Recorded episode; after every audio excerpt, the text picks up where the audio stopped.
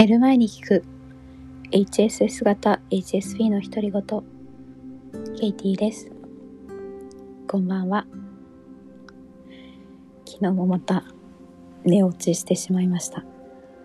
えっ、とやっぱりずっと人に会って6日目で疲れていたようで9時ぐらいにあの寝てしまい起きたら朝の4時でした。ちょっとさすがに朝4時から収録はできなくて昨日はお休みしてしまいました。そうですねあのおそらく HSP の中でもバリエーションがあるのかなって思うんですけど私は結構人と会うとものすごく疲れてしまうので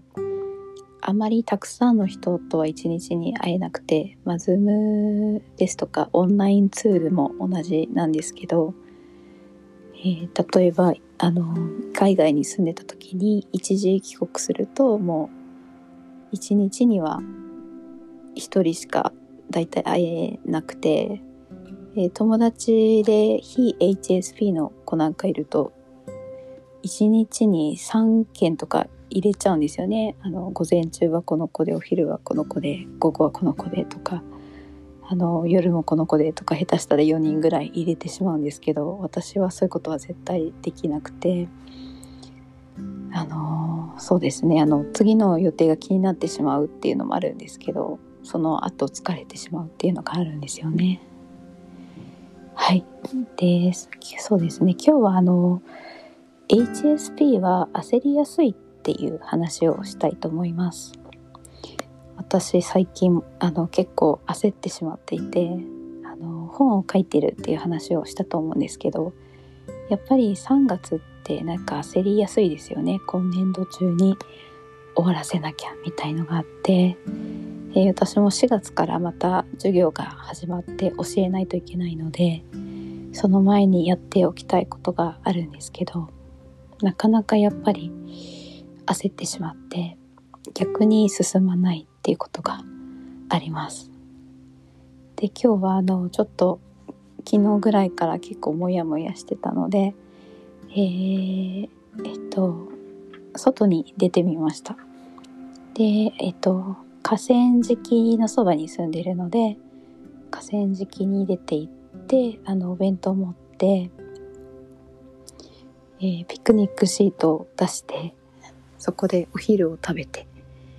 えー、その後仕事もそこで少しして帰ってきました。やっぱりあの場所を変えると気分が少し変わりますよね。あと,、えーと、自然と触れてると、まあ、まだ桜全然満開ではないんですけど少し桜が咲いてるところもあったりしてそれを眺めてるとやっぱり自然ってもう本当にありのままで特に花なんて本当に一瞬であのすぐ枯れてしまうので今を生きてるっていう感じがするので今に、えー、フォーカスを当てやすい気がしています。で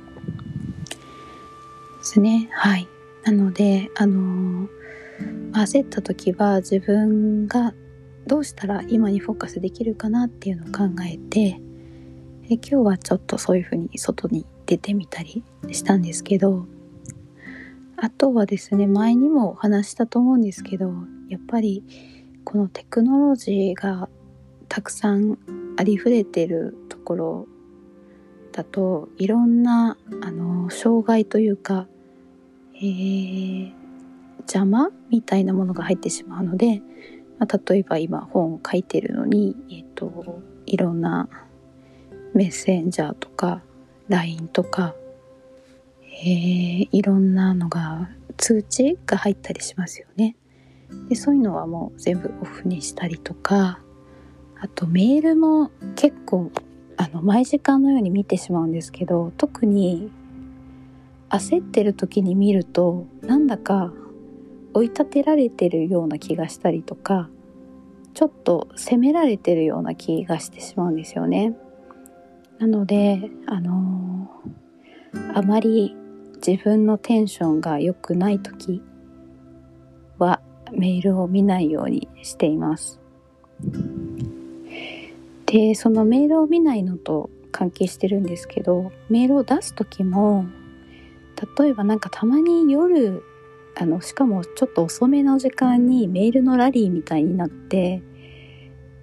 しまう時ってありません？でそうするとなんかお互いにやっぱりだんだんちょっと機嫌が悪いというか、えー、雑な感じになりがちなのでそういう風になりそうだなって思ったらあの送らないのはちょっと困るので結構送信予約してしまいます。あの今晩夜10時じゃなくて明日の朝8時に送信予約みたいにすると、まあ、あんまり夜メール見てるんだなっって思われなくていいのと無駄な変な感情のやり取りをしなくていいかなって思ってそんな工夫もしています。ま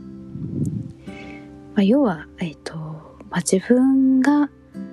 嫌な気持ちにならない環境を自分で整えてあげるっていうことが大事かなって思っています。意外とそれ難しくないですか？なんか人のために環境を整えてあげるのって割と得意なんだと思うんですよね。あの何この方は今何が欲しいのかなとかどうして欲しいのかなとか分かりやすいのでできるんですけどなぜか自分のことになるとできないっていうそこを少しずつあのもう少し自分にも優しくしてあげるとちょっと楽になって、えー、選択肢が広まる、まあ、例えば私もあの人に会うとすごく疲れすぎてしまうと人に会えなくなるんですけど最近はちょっとこう境界線を引くというかここまではできるけどここ,、ま、ここからできないっていう風にしてるので前よりは人に会うハードルが下がった気がしています。はい今日はそんな話でした。それではゆっくり眠れますように。おやすみなさい。